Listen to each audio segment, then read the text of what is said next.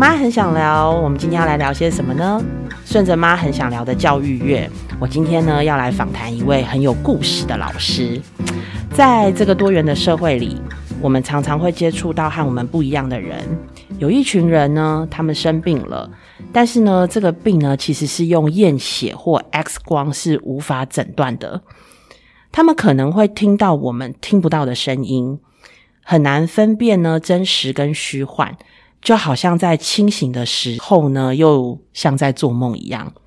大家知道这是什么样的病吗？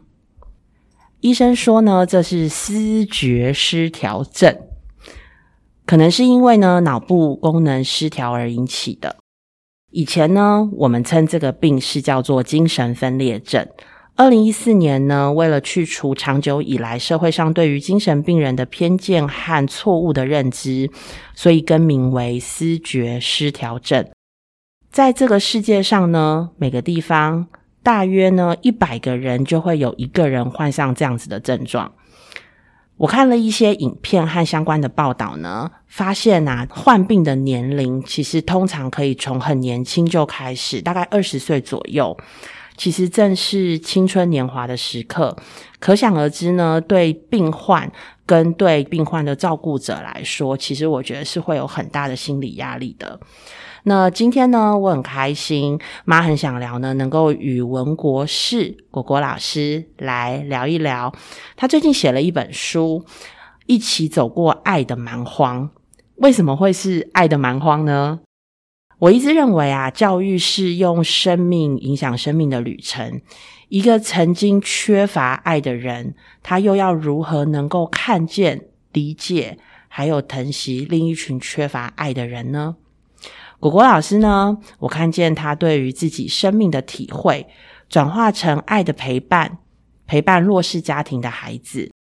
还可以很敏锐观察并同理有需求的孩子。所以呢，今天想要和果果老师谈的是一场关于生命的旅程。那，Hello，果果老师你好，大家好，我是果果。果果老师啊，曾经啊在几个偏乡做过服务嘛，然后你也是 TFT 的老师。嗯，那你现在啊，在成筹儿少家园担任生活的辅导老师，可以和我们谈谈什么是儿少家园，还有就是你现在陪伴的是什么样的一群孩子？是，嗯嗯，我的单位在普里，我们是成筹儿少家园嘛，嗯，对，那儿少家园这个部分。如果很简单的说，那因为简单的说，其实也很粗糙的说，嗯，儿少家园就是我们通常会讲的育幼院或孤儿院，大体上是类似像这样的地方，嗯，对。那它其实是在回应一个问题，就是在一个国家里或者在一个社会里，终究好好长大是需要运气的。就像我在我的成长环境里，我也很深刻的体会这件事情，因为那个运气是反映在。你周遭要有人爱你，要有人啊，好好的照顾你、建议你。嗯，对。那在任何社会里面，始终会遇到一个问题是，终究有些人就是呃没有办法选择自己的出生的同时，他原生家庭的环境是很辛苦、很辛苦的。是对，所以今天会进到儿少家园的孩子。呃，绝大多数的情况下，就是他他原生家庭的环境是辛苦的，所以他可能遭受过长期严重的虐待或忽略，或者因为其他的家庭因素，那他的家庭可能没有办法好好的照顾他，嗯，所以政府就介入，把这些孩子暂时的转换他的成长环境到家园来，到儿少家园来，嗯哼，对，所以呃，台湾到现在大概一百一十间左右的家园，嗯，包含育幼院啊，或是。那不同的机构可能，比如说你服务的年龄层啊、性别啊，会有些差异。但今天只要是儿少家园，就是安置机构的话，嗯，它大体上服务的孩子原生家庭都会有这样的特征吧？嗯嗯，它是地区型的吗？像这种儿少家园，嗯。多数的多数的机构是地区型的，对，但也有类似像我们成筹这样子的单位，是全国的个案都会收。哦，对，那我觉得回到孩子身上，很辛苦的地方是，因为其实，在安置机构里面啊，应该说要好好。陪伴一个生命，其实那具体来讲，到底要干嘛？对对，它其实是需要可能大家讲有品质的照顾。，OK，这个所谓有品质的照顾，回应到我们服务的孩子，因为我们的孩子多半可能从小就经历呃很辛苦的历程，嗯。所以他相对来讲，他可能有更严重的，比如说发展障碍的问题、情绪的问题、各式各样的议题。嗯，对，那我们作为照顾这些人的呃陪伴者吧，其实其实我们相对来讲也需要更多的能量跟知识。嗯，对。嗯。但但现实是真的比较骨感一点，就是其实每家安置机构相对来讲，我觉得大家经营的都很辛辛苦。苦，很辛苦，所以其实时不时你一定会遇到的，就是你收进来的孩子，你你必须到最后你所有资源用尽的时候，你发现你没有办法好好照顾他的时候，你必须要把他送走，那我们会叫结案嘛。很多送走的意思就是可能送到别的安置机构。OK，对，那所以很多少年或是孩子，他其实从小他可能十十来岁，但他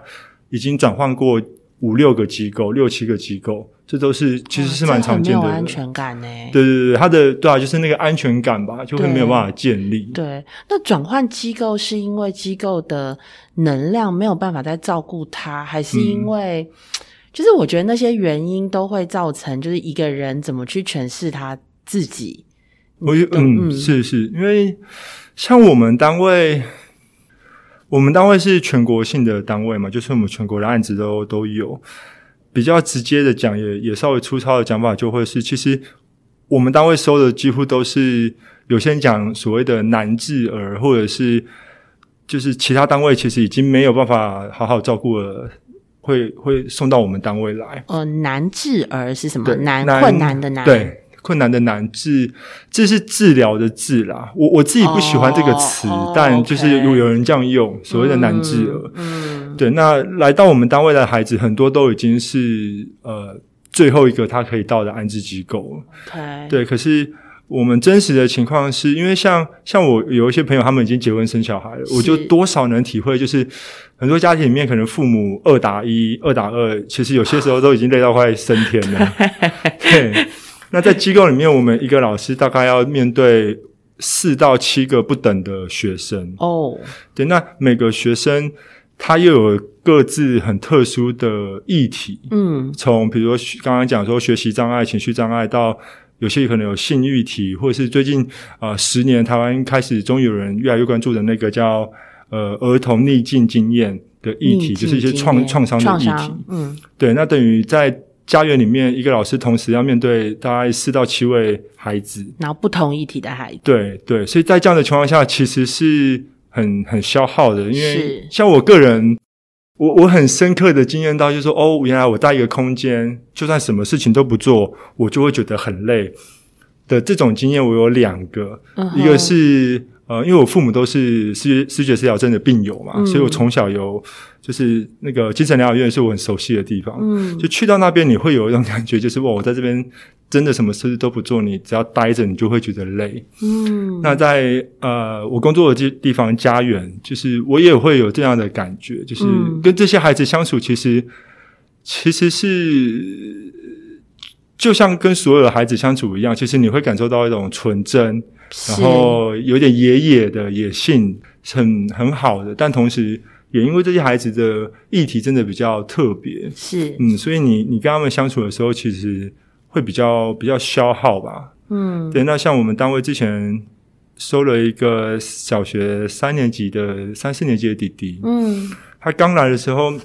他吃饭都吃超快，嗯。他的他吃他的呃食量比较大，然后吃饭速度超快，他可能嗯比如说五分钟里面就吃完三碗吃完三碗饭。哦，那我们去看他的呃那个资料，我们大概知道说，因为他没有过这样的经验，他没有过我每一餐上来都是热饭热菜，所以他就会有一种要快点把自己饿饱，因为他不知道他下一餐在哪。哦，OK。所以我我们当然会跟他讲啊，就是哦，你知道吗？每天都会有热菜热饭哦，你可以慢慢吃，不用担心。对，那你这样跟他讲三次五次，你要慢慢陪他到两个礼拜。对，他要在那个过程里面，他不会只因为我们讲什么他就信，他必须要体会，对，体会那些我们理所当然但他没有体会过的事情，是。包括基本的三餐的温饱，嗯，然后就慢慢慢慢就是，哦，原来这边不一样，跟他以前的生命经验不一样，所以他吃饭的速度就会慢下来，然后他的饭量就比较不会那么多，嗯，然后同样一个孩子，他另外一个议题是他晚上都呃很难入眠。因为他他也是相对蛮常见的，就是他是呃父母遗弃他，哦呃，就我的立场，其实我不会觉得啊父母遗弃小孩就是父母的错。我的意思是说，我觉得我想要先选置那个对错的价值判断，因为那个无助于我了解事情。我想要知道是父母发生什么事，就是我我选择相信的是啊。多半的父母，绝大多数的父母不会选择遗弃自己的小孩，故意遗弃自己的小孩。对对对，所以遗弃固然是事实，然后某种程度上你也可以说他不负责任，但但我无意说是好像就是苛责人家的父母，但他被遗弃是事实，所以他晚上很难入眠，是因为他是一夜之间醒来发现，哎，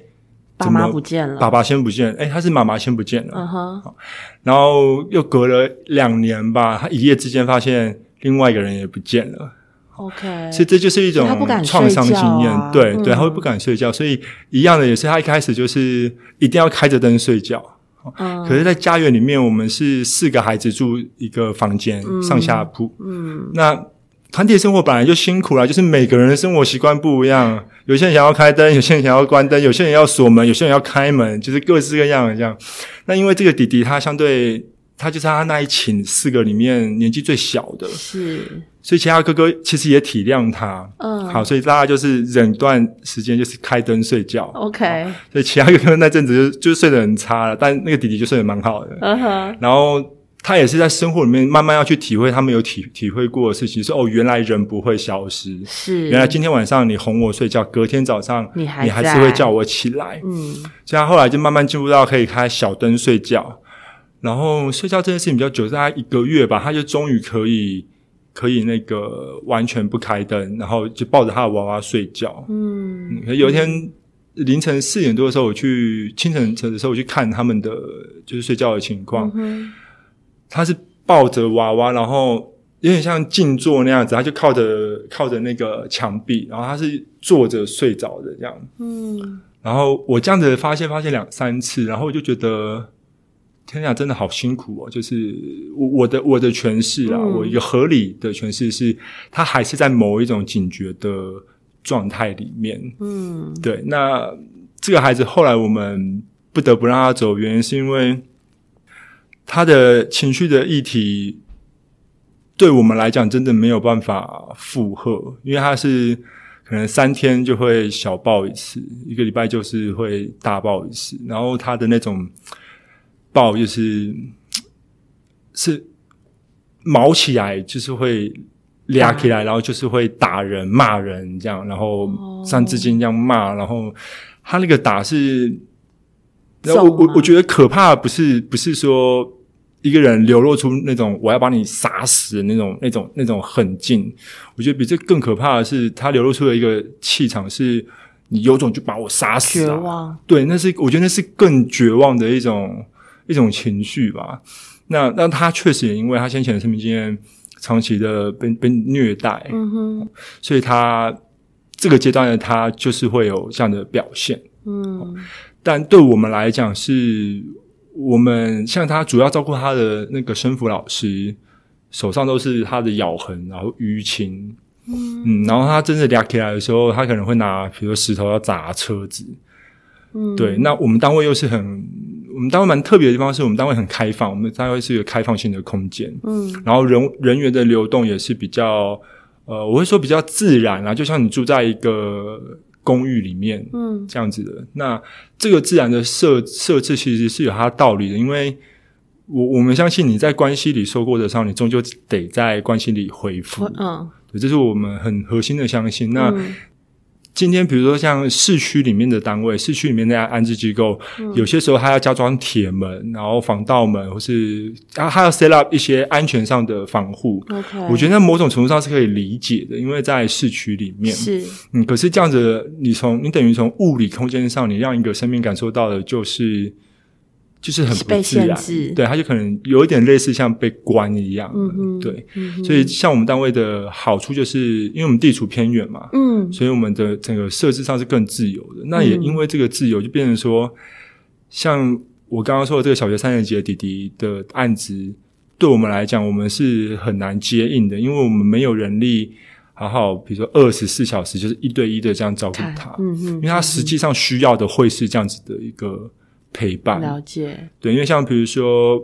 呃，欧美的国家，欧美的做法不一定都好了，但我觉得它确实是很重要的参照。嗯嗯，欧美的上限，在这机构的上限的陪伴比就是一比四。就是你最多就是一比四，因为他们很深刻的体会到，就是这群孩子本来就需要特别的照顾，所以他们 set up 的上限是一比四。然后在我们台湾的情况是，你至少会是一比四，而往往通常都是一比六七八比较多。嗯，对，所以后来我们不得不把他送走，是因为我们真的穷尽我们可以所做的一切，而没有办法，应该说时间上不允许我们。因为他需要有人替他撑出更长的时间、更长的空间，嗯，他去慢慢，因为他那些暴力的表现、行为上的暴力的表现，某种程度上你可以说是信任的表现，因为他第一次在一个安全的环境里啊，让他可以好好的宣泄，他可以把他一路上在家里的压抑、各种感受表现出来。嗯，其实某某种程度上，就说有这个面相，当然不是只有这个面相，对，那那包含说他他本身就是。生命经验的关系，他就会习得一些情绪表达方式，就是用暴力的方式。嗯，然后，然后像我刚刚说信任的这个这个环节，那他也许需要的是一个人陪他两年，嗯的时间，慢慢慢慢慢慢的。嗯，可是我们真的不到一年的时间，我们真的吃不消，因为。当我们感受到自己照顾的能量有限的时候，同时我们要考量，比如其他的孩子是，以及我们工作人员自己的身心状况。嗯，对，因为那个呃，现在终于也是越来越多人在谈谈了那个替代性照顾，就是你陪伴一个生命的时候，你作为一个工作人员，是你的身心的耗损。对啊，对啊，所以后来只能把他对啊送离开。嗯嗯。当我在听就是你刚刚讲的这个个案的时候啊，其实我有画面呢，然后其实也会蛮心疼的。但我觉得这里面我听到了两个，一个其实是我在想，对我来说一定非常煎熬。其实我对于辅导、对于智商是非常有兴趣的，所以我后来去做了关系教育。但我也知道，就是嗯，面对这个。很久，好，我以前在关系教育里面习得的一件事情是，当一个人有不安全的依附的时候，他往往需要可能身边真的有一个安全依附的人，然后陪伴他五年以上，他可能这个不安全依附才会慢慢的好。也就是说，在做教育的这个关系的时候，我们往往是会让大家觉得说，其实你只要有努力。你可以做一些些的调整，其实你是会可以成为一个安全依附的人。那但是其实刚刚又听到了，我就说我以前很想要做辅导的时候，大家也了解啊，做一个啊心理医师啊，做一个所谓的就是这个陪伴员，你们真的很需要一个，因为大家都倒垃圾给你嘛，你常常看到的都是最负面的，那你们也需要很长的，或者是需要一点时间去调试你自己。嗯，那你怎么做这件事情？这件事情很有感受。呃，我这样讲哈，就是我最近在呃参加一个国际的研讨会，是它就是国际间行话叫做家外安置，家外安置就是就是我们刚刚讲的安置机构或是育幼院。类似像这样的哦，OK，还有一个这是二十四小时的吗？对，刚刚就是是二十四小时。它的它在理念上比较接近，比如说我我以我自己为例哈，因为啊，比如说我父母是失失觉失调症的病友，嗯，它的理念上比较像是呃，政府发现哦，你的原生家庭好辛苦哦，嗯，那我就先把你这个孩子抽到别的单位来，抽到安置机构来，是。那抽出来的这段时间或长或短，可能两年、三年、五年，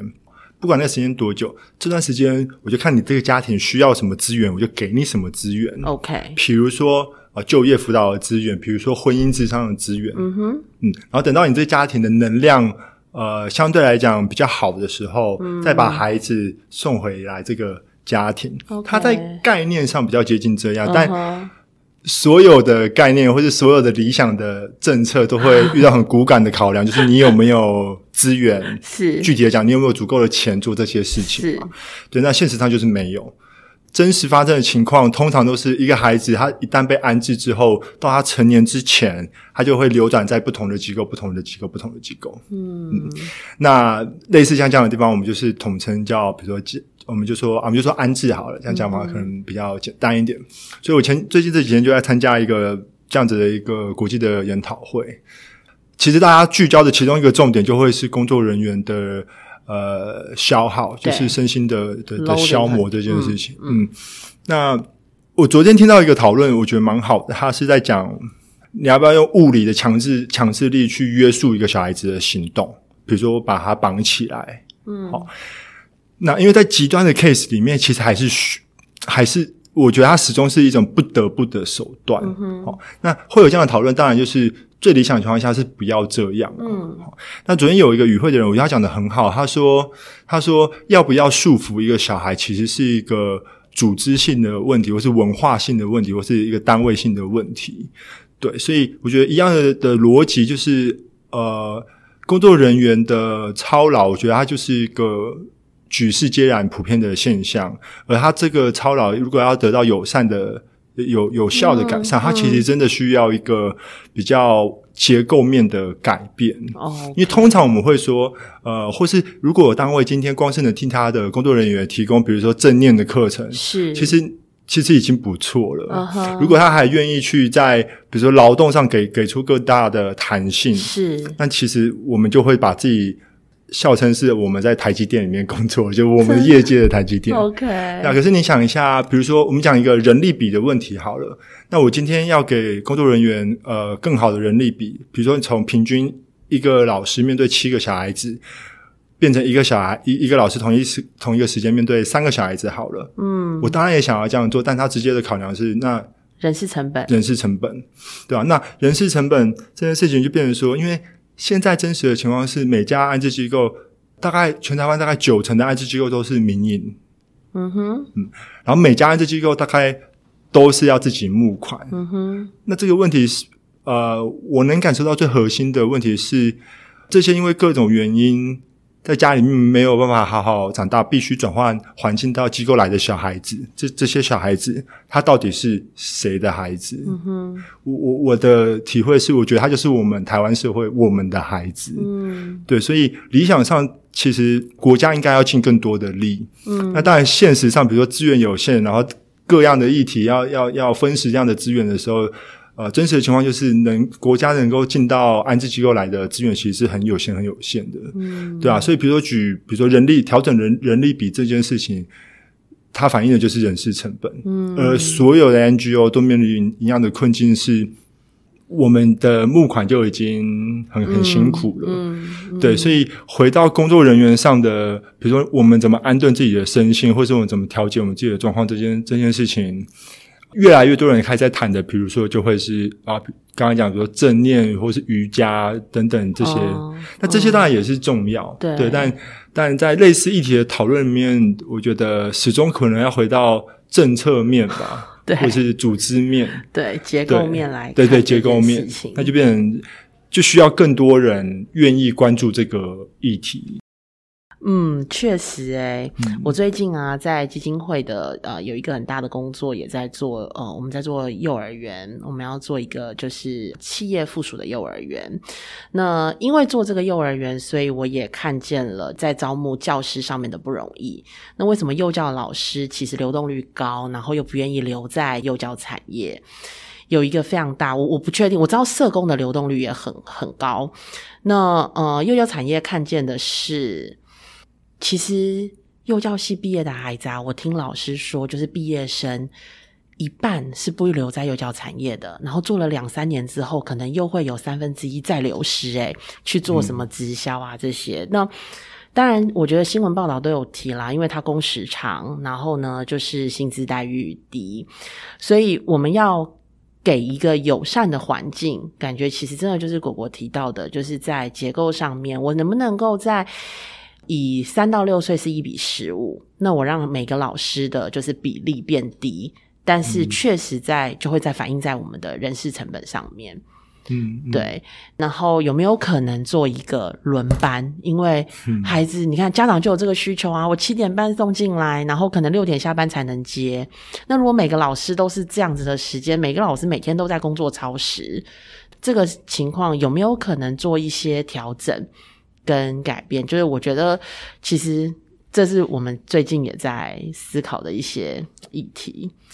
其实我在你的分享里面啊，真的。可以看见你的心真的是在这些孩子的身上。你在讲这些孩子的时候，你的那个表情啊，跟你的这种，我很深刻能够感觉到。那之前我在看你的一篇专访中有提到啊。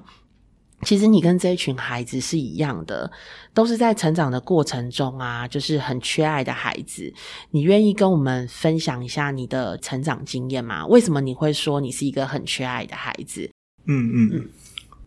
嗯，这样讲好了。突然想到，就是因为我我爸爸妈妈都是视觉失调症的病友嘛。那因为我呃前几年也呃写过一本书，就算有点自传类自传的书。就是现在的绘本叫《一起走过爱的蛮荒》，那本书叫做《走过爱的蛮荒》，我就觉得有点荒谬啊！我我是两本不同的书，不一样不一样。现在就是绘本，就是在之前一七年的时候有一本《走过爱的蛮荒》是我的文字书，然后因为我后来很，我后来发现我其实很喜欢绘本，是对，所以我就。在脸书发愿说好喜欢，好想要做一个绘本版的《走过爱的蛮荒》，然后我很幸运的集结到团队，然后出了一起走过爱的蛮荒的这本绘本。OK，这也是我想问你，为什么有一个走过爱的蛮荒跟一起走过爱的蛮荒？OK，那本文字的书是一七年出的，嗯，所以呃一九年，反正就是前几年出的。那在那之后，就有一些嗯，有一些连友。会会，我们会有联系。嗯，有一次我我接到一个讯息是这样的，就是一个志工妈妈，嗯，她长期长期是在监狱里面服务。嗯，她私讯我，她说我遇到一个跟你背景一模一样的人，一个受刑人，哦，年龄跟你一样，然后也是独生子，嗯，然后也是他妈妈也是呃有精神障碍这样，嗯，他说郭老师，你可不可以陪我去监狱一趟？好，就是去鼓励他。然后他说，他已经把我的书给那个受刑人看了，就希望鼓励他这样。然后我那时候接到这个讯息的时候，其实我一方面当然可以体会这个志工妈妈的用心，对的同时，其实我心里是满满的呃担忧的吧。呃，大概几个面向，一个一一一件事情是，我我自己在生命最混沌、最最撕裂的时候。我觉得有些时候我需要的不是什么励志的文章，或是你告诉我说谁可以怎么样怎么样怎么样，我可能需要就是你可不可以好好陪陪我？嗯，你可不可以好好让我哭？我哭的时候，你可不可以先不要急着给我卫生纸？你可不可以让我哭完之后抱抱我？鼻涕黏着那就让它黏着。就是有些时候需要的就是一个。同在的力量嘛，你需要被陪着，你需要有人理解你。嗯，但有些时候，嗯，在适当的时机啊，有一些所谓励志的内容给当事人，当然是好的。嗯可是我心里面的一个一个担忧是，因为我们的文化有很多的不允许，我们不允许一个人脆弱。嗯。我们而这些不允许，我觉得有些时候我感受到的是被勒得很紧。嗯。的那种感受。嗯。这是其一，然后其二是。呃，这个志工妈妈口中所谓这个受刑人跟我一模一样的家庭背景，主要当然是因为这个受刑人他的妈妈也是病友。可是我听他的描述里面，我可以深刻感受到，我跟这个受刑人的背景是完全不一样的。因为我的父母是视觉失调症的病友，他们真的啊因病倒下，没有办法照顾我这是事实。但同时，我很幸运的，我有我的奶奶，嗯，然后我家里面的亲戚其实都很支持我，都很照顾我，一一直到现在。然后我求学的路上，呃，我终究是遇到过一两位好老师，懂得我的脆弱，可以好看破我的那个武装啊，怎么样怎么样的。所以，我我一路上其实是很有很被支持着的。嗯，然后像我在大学的时候，我有两年的期间，其实几乎是透过一个啊，就一群好朋友的聚会，我们修国文课，然后一个好朋友的聚会，我们两年的时间读华人的文本，然后去看说，哎，我们是怎么被啊养大的，在华人文化的脉络底下。而那两年对我来讲是很重要的两年，因为在两年的时间里面，我可以卸下我的武装，把我最脆弱的事情拿出来分享。嗯，在一个信任的环境里面被支持，嗯然后你因为诉说，你有一点疗愈的力量。对，嗯，这是我很幸运有机会走过的一个历程。嗯哼，可是那个在监狱里面的受刑人，他们家就只有他跟他妈妈。嗯，他们家其实是没有别的资源的。嗯所以我想象，我如果真的。脸皮厚到出现到出现在那个受刑人面前，我觉得不管我再怎么包装，我再怎么会讲话，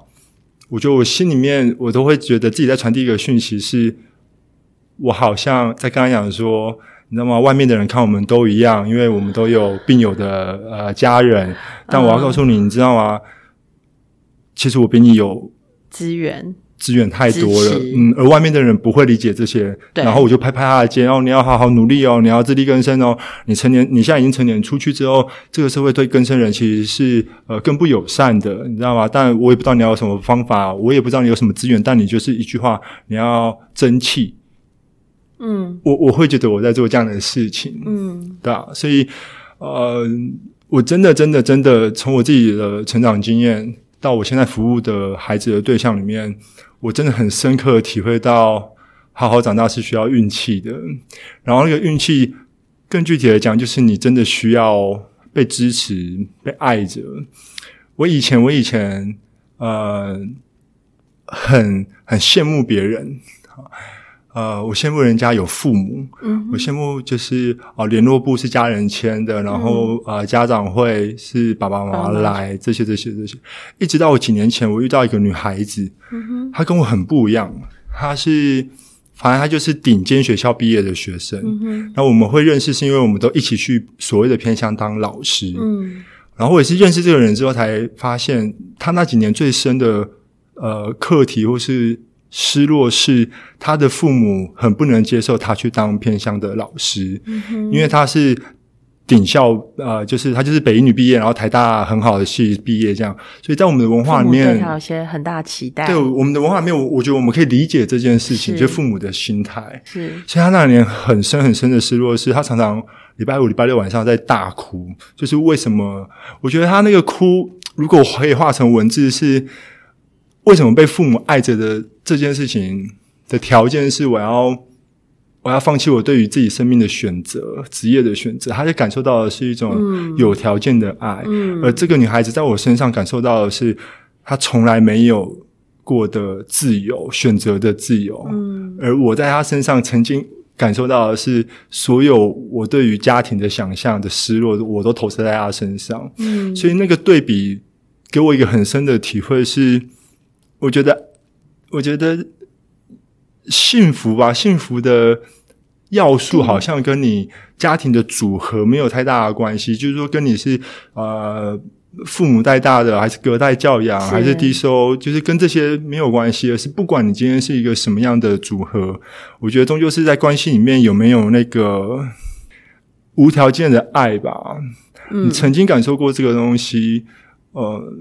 就说你。你感受过被爱，你其实才有自爱的理由，你才有我我相信所有人一开始都是这样。我们想要求好求变，其实都是因为周遭有人支持我们，我想要表现给大家看，或是怎么样的。然后慢慢慢慢的在时间的浸润里面，你才一步一步的呃走出你自己的路，或者说活出你自己的名字。嗯，而很多生命其实，在回到一开始做选择的时候，呃，回到一开始就是呱呱落地的时候。从那个时候开始，很多生命其实是，其实是他周遭是缺乏这样子的力量的吧，这样的环境的吧。嗯，嗯。嗯。嗯，我觉得没错，哎，就是你让我唤起了很多我之前在做家庭教育工作的一些回忆，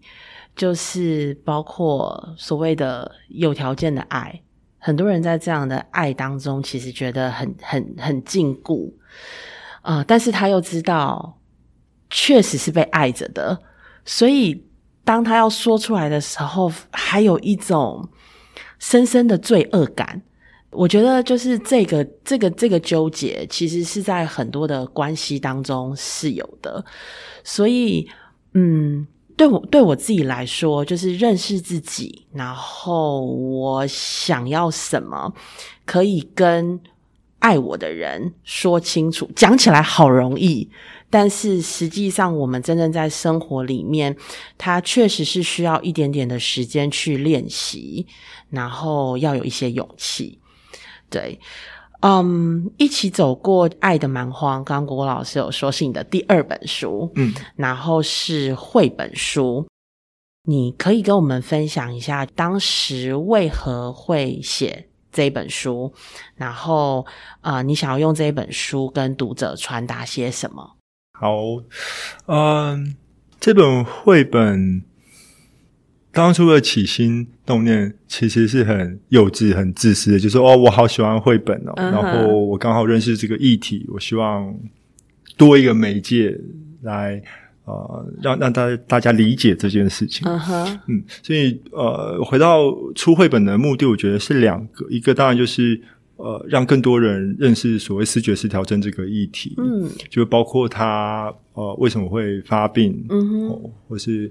也希望透过绘本呃后面附的一些啊资源给给需要的家属一些协助，嗯，但但在这件事情上面，因为呃视觉失调症它之所以会发病的原因其实很很复杂，嗯，所以它完全是没有办法透过一本绘本就很恶就是很。百分之百清楚的说明的，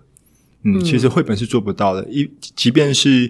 呃，房间里面专门讨论视觉失调症的专书，那种四百页的专书，是，其实你去看它里面的内容，你都会知道，其实那个之所以会发病的原因很复杂。嗯，它可以大概简单的分成两个部分，就是一般我们都会认为，呃，精神疾病。特别是严重的精神疾病，嗯，比如说视觉失调症，它之所以会发病，我们一般人会认为是跟基因有关，嗯，哦，跟遗传有关。而呃，真实的情况就是，所有的精神疾病大概只有百分之一的精神疾病真的只跟基因或是遗传有关。好，所以真实的情况就是在。呃，我觉得以视觉失调症为例好了，真实的情况要讨论它为什么会发病，其实我们至少要分两个部分，一个是基因的因素，好，另外一个就会是环境的因素。嗯哼，那个环境通常指的就会是你原生家庭，或是你求学期间，在这段期间，你是不是长期处在。恶性的压力环境里面，比如说你受虐，或是你严重的被忽略，通常指的是这样，就是一个比较环境性的因素。嗯，其实，在讨论精神疾病会不会发病，很粗浅的讲，你至少要分两个部分，就是基因的因素跟环境的因素。嗯，而他们的比例其实是很颠覆我们一般人的理解的，因为单纯基因的，因为基因所会发病的那个、那个、那个比例。其实大概就是个百分之三、百分之五，嗯，它所以它是压倒性的比例，其实是环境的因素，就是你情感支持的程度，或是就比较是这个面向，嗯，所以当然这是一个很粗糙，方向上是对，但是它其实是。很粗糙的解释，是。对那。这也是在呃绘本里面，其实相对来讲做的比较有限的地方，因为你要去讨论它为什么会发病，它实际上是一个很复杂的讨论。嗯，所以在绘本里面就会有附上一些连结，嗯嗯，就是给需要的人或是有兴趣的人去做呃比较深入的理解。嗯，对。那呃绘本名称是一起走过爱的蛮荒，然后它有一个副书名是从视觉失调症家庭体会。被爱的失落跟期待，对，然后这个副标其实对我来讲是很重要的，有点像呃，我刚刚稍微提到，就是我觉得我们终究每个人都是在自己的故事里面去体会关于被爱的期待跟失落，嗯，而我就只是在父母都是视觉失调症的这个故事版本里面经验这件事情。可是把这个名词抽掉，换成任何其他的，比如说。你可以说双薪家庭有没有可能？对，父母都是成功人士有没有可能？是啊，或者是我比较熟悉的领域，比如说呃，你父亲入监服刑，好，或是各式各样、各式各样，就是终究终究把那个视觉失调症拿掉之后，我觉得也是这本绘本面，我希望我们有机会传达到的，就是读这个人的故事。同时，如果你会有共鸣的话，我觉得多少是因为故事共鸣了你自己的经验吧。就是你终究也会在自己的故事里面体会那份关于被爱的期待跟失落。嗯，所以呃，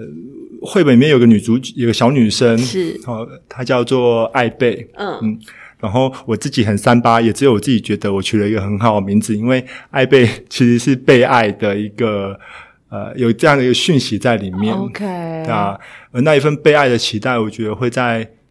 呃，就每个人身上都会有吧。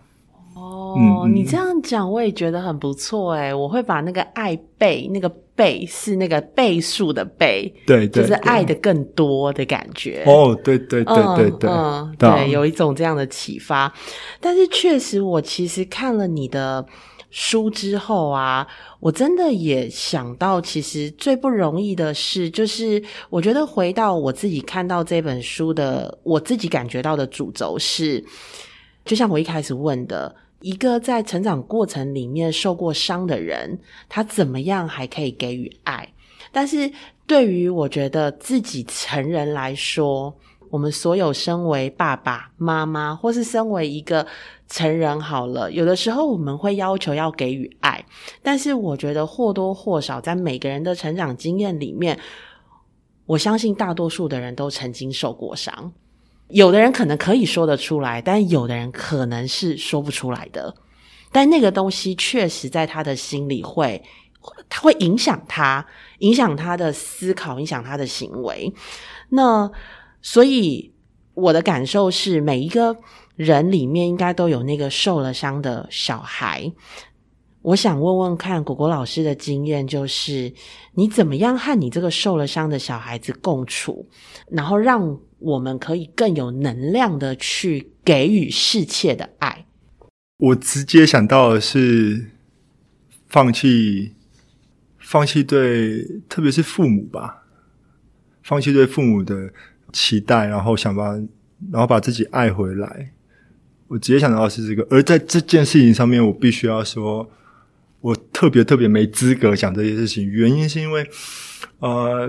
一九年我出了那本文字书之之后呢，但呃，各种回馈里面也包括很多人的，他们会问我说，我要怎么样才可以放下？我要怎么样才可以原谅我的父母？等等等等的的讨论。然后，这某种程度上是我出书之后，出书前我没有想到的反效果，因为呃，书里面。我很赤裸的分享我的经验，然后我也完全不会想要跟什么励志的人生绑在一起，就是这种这种标签绑在一起。嗯，可是我却会收到很多这样的回馈。嗯，就别人看我都会觉得哦，你好像已经走过了。然后我想说，所以我本来在哪里，说要走去哪里，就是所以 我觉得对每个人来讲，它势必都是一个历程。对，而那个历程终究不是让你。百分之百没有伤的，没有留下疤的愈合。我觉得更多时候，那个历程是你找到你陪伴自己的方式。当你的失落来的时候，当你就是你找到一个方式安顿你自己。而我刚刚说，呃，放弃对父母的期待，或是放弃指望过过去会变好这样子的期待，我觉得我自己特别没资格提这件事情，是因为多数的人在原生家庭里受的伤，我们作为一个小孩，我们都可以说。是父母没有负起他们的责任，比如说你要外遇、赌博，哦，各式各样、各式各样的。我觉得从一个小孩子的角度上来看，你说爸，你你比如说你外遇，你毁这个家或怎么样怎么样？我觉得在绝大多数的情况，从一个孩子的感受或立场出发，我觉得这样的想法、这样的解读是完全可以接受的。理解，嗯，即便我我我不会觉得。哦，外遇或是各式各样在婚姻里面遇到的问题，我始终觉得不要只用对错好坏或道德上的判断来来 judge 这件事情，因为这样我们会错过太多的讯息。是对，但我的经验很不一样的是，你可以说一个人选择要吸毒、要酗酒、要外遇，你可以说他有选择。可是我们不可能去说一个人选择要发病，我们不会有人说，就是在我心里，我高中的时期，我很压抑的地方是。我我感受上很失落。我从高中开始，我开始感受到原来我没有父母这件事情。我开始感受到父母的伤的同时，我理性上又会苛责我自己，说问过是你是神经病吗？你爸爸妈妈没有选择要发病吗？他们也是百般不愿意。对，所以我的理智上会变成我自己的审判官，我自己的法官来 judge 我说文国说你不可以这样子，你不可以这样子，你不可以去感受你的啊失落。对，那。可是那个东西却存在啊！对对对，我我以前很压抑。我高中的时候，我都说服我自己，我父母对我是一个缺席的陪伴。我我会跟我自己讲说，就因为他们不在，所以你看你好像看起来比较早熟，比较有故事，然后然后很独立，就是各对各种这样。然后我大学再回去看我高中写缺席的陪伴的时候，我会觉得那时候我自己好好辛苦。就是我连我我觉得恨是一种。承认受伤的开始吧，就是你，你开始恨某件事情，比如说我恨我的出生是是因为我开始要面对我受伤这件事情。那当然，你你要在那个过程里面去啊疗愈，或是找到安顿自己的方法，你不可能始终都是把持着那个恨，你终究要安顿它。但我觉得承认它，或是你去对啊，你去承认你恨的这个情绪，我觉得是一个很重要的开始，也是很多人在一开始就不允许自己做的事情。对，但但我终究没有办法，呃，就像我刚刚说，因为我父母的状况是一个没有办法选择的状况，所以我一开始其实就被切断了那个对父母的期待，就是你们应该要为我的幸福或是为这个家庭负起责任的这个期待。我的那个门不是小，我那个门是根本就没有，所以我很快就会要掉到好，我对我的父母完全没有期待的可能性。嗯哼，那我怎么办？可是，在多数人的情况下，即便即便年纪上大了啊，三十岁、四十岁的时候，你始终可以感受到，作为孩子的人对他的父母有一个期待，期待父母理解我。我我觉得这不是对错问题，而是一个人很合理的状态，终究会这样。一个一个很简单但也很常见的例子，就会是多少同志的人。嗯哼，即便他们现在结婚了，他们也许都不见得敢跟他们父母承认，他是同性恋这件事情。嗯嗯，就是我举这个例的意思是说，你即便那么大了，你当然都还是会希望自己的父母是最支持自己、最理解自己的那个人。嗯，就即便那么大了，都都都还会是这样。所以我觉得，渴望被父母理解，乃至于被父母支持，他几乎可以说是。作为一个人，好像很很本能的东西，所以你要放下这件事情，就特别的不容易。可是我还是想要回到，比如说同志的例子里面，姑且不论立场的问题，我觉得，比如说，呃，我朋友作为一个同志，跟他父母，他们当然就因为这这个议题，呃，长年以来情感上就很辛苦、很紧张嘛。嗯哼。可是姑且不论啊。怎么样的立场是比所谓比较好的这个面向来看，我觉得两边在做的事情是一样的，两边都是希望对方，呃，用就是说两边都是希望对方用自己想要被爱的方式对待来对待。父母希望你是传宗接代，你是异性恋是怎么样子是怎么样的，而孩子也有一个期待是，你为什么不能接受我就是我，我就是这样？就撇开那个立场的部分，其实我觉得好像两边在做的事情是一样的。那。透过对话怎么样的？如果有机会化开这些，那当然很好。可是我相信那是少数中的少数。我觉得更多的是，就是大家始终是对彼此抱着这个期待，然后在爱里面彼此很、很、很互相伤害，或很互相折腾吧。而这个是我完全没机会面对的，就是我没有所谓要不要放下对父母期待的问题，就是我只能放下。嗯哼，对啊。所以回到比如说陪伴自己或疗愈自己类似的讨论里面，我始终。隐约感受到的是，我觉得放下那个期待是一件重要但又好难好难的课题吧。嗯嗯嗯嗯，我可以感受果果现在其实还在那个过程里面，但我很喜欢你提到那个把自己爱回来。呃，以前我们在做了好多的这种家庭关系的这样子的一个嗯工作也好，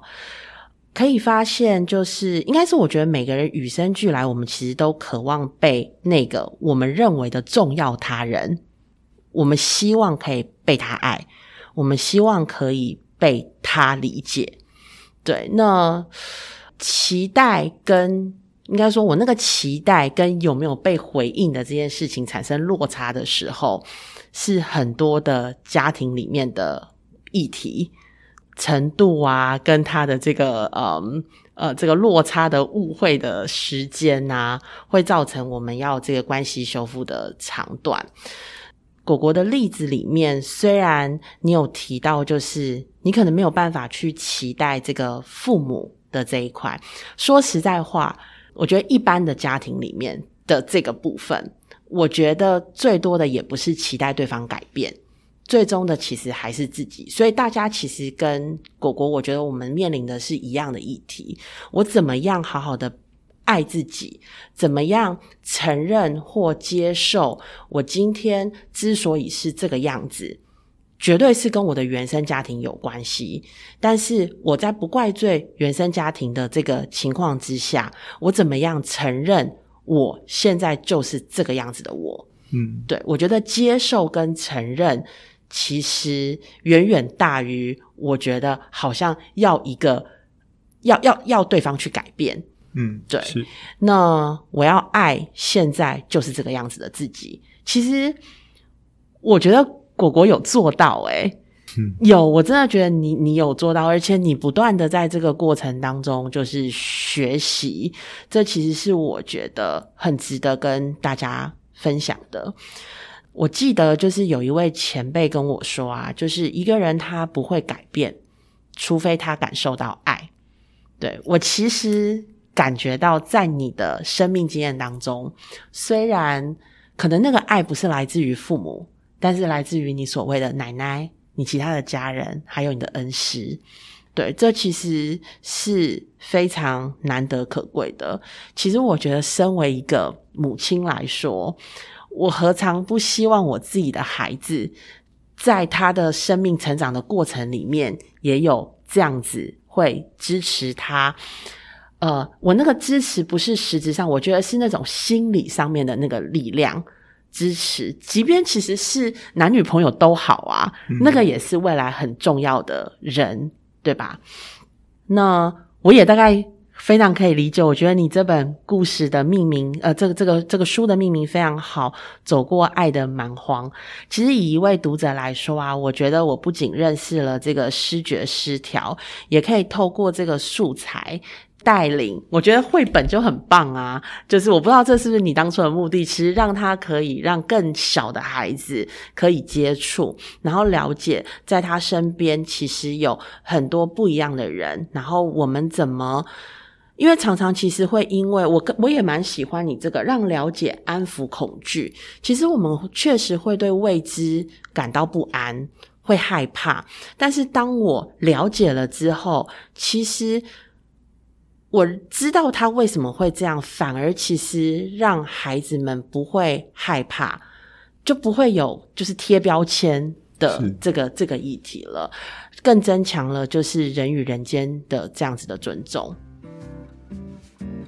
今天非常谢谢果果老师。那我相信，其实每一个人在成长的过程当中，一定是有受过伤，可能也会缺乏安全感。但相信呢，我觉得果果老师今天的这个故事分享，可以给我们很多的启发跟力量。那我们一起努力，妈很想聊，我们下次见，拜拜。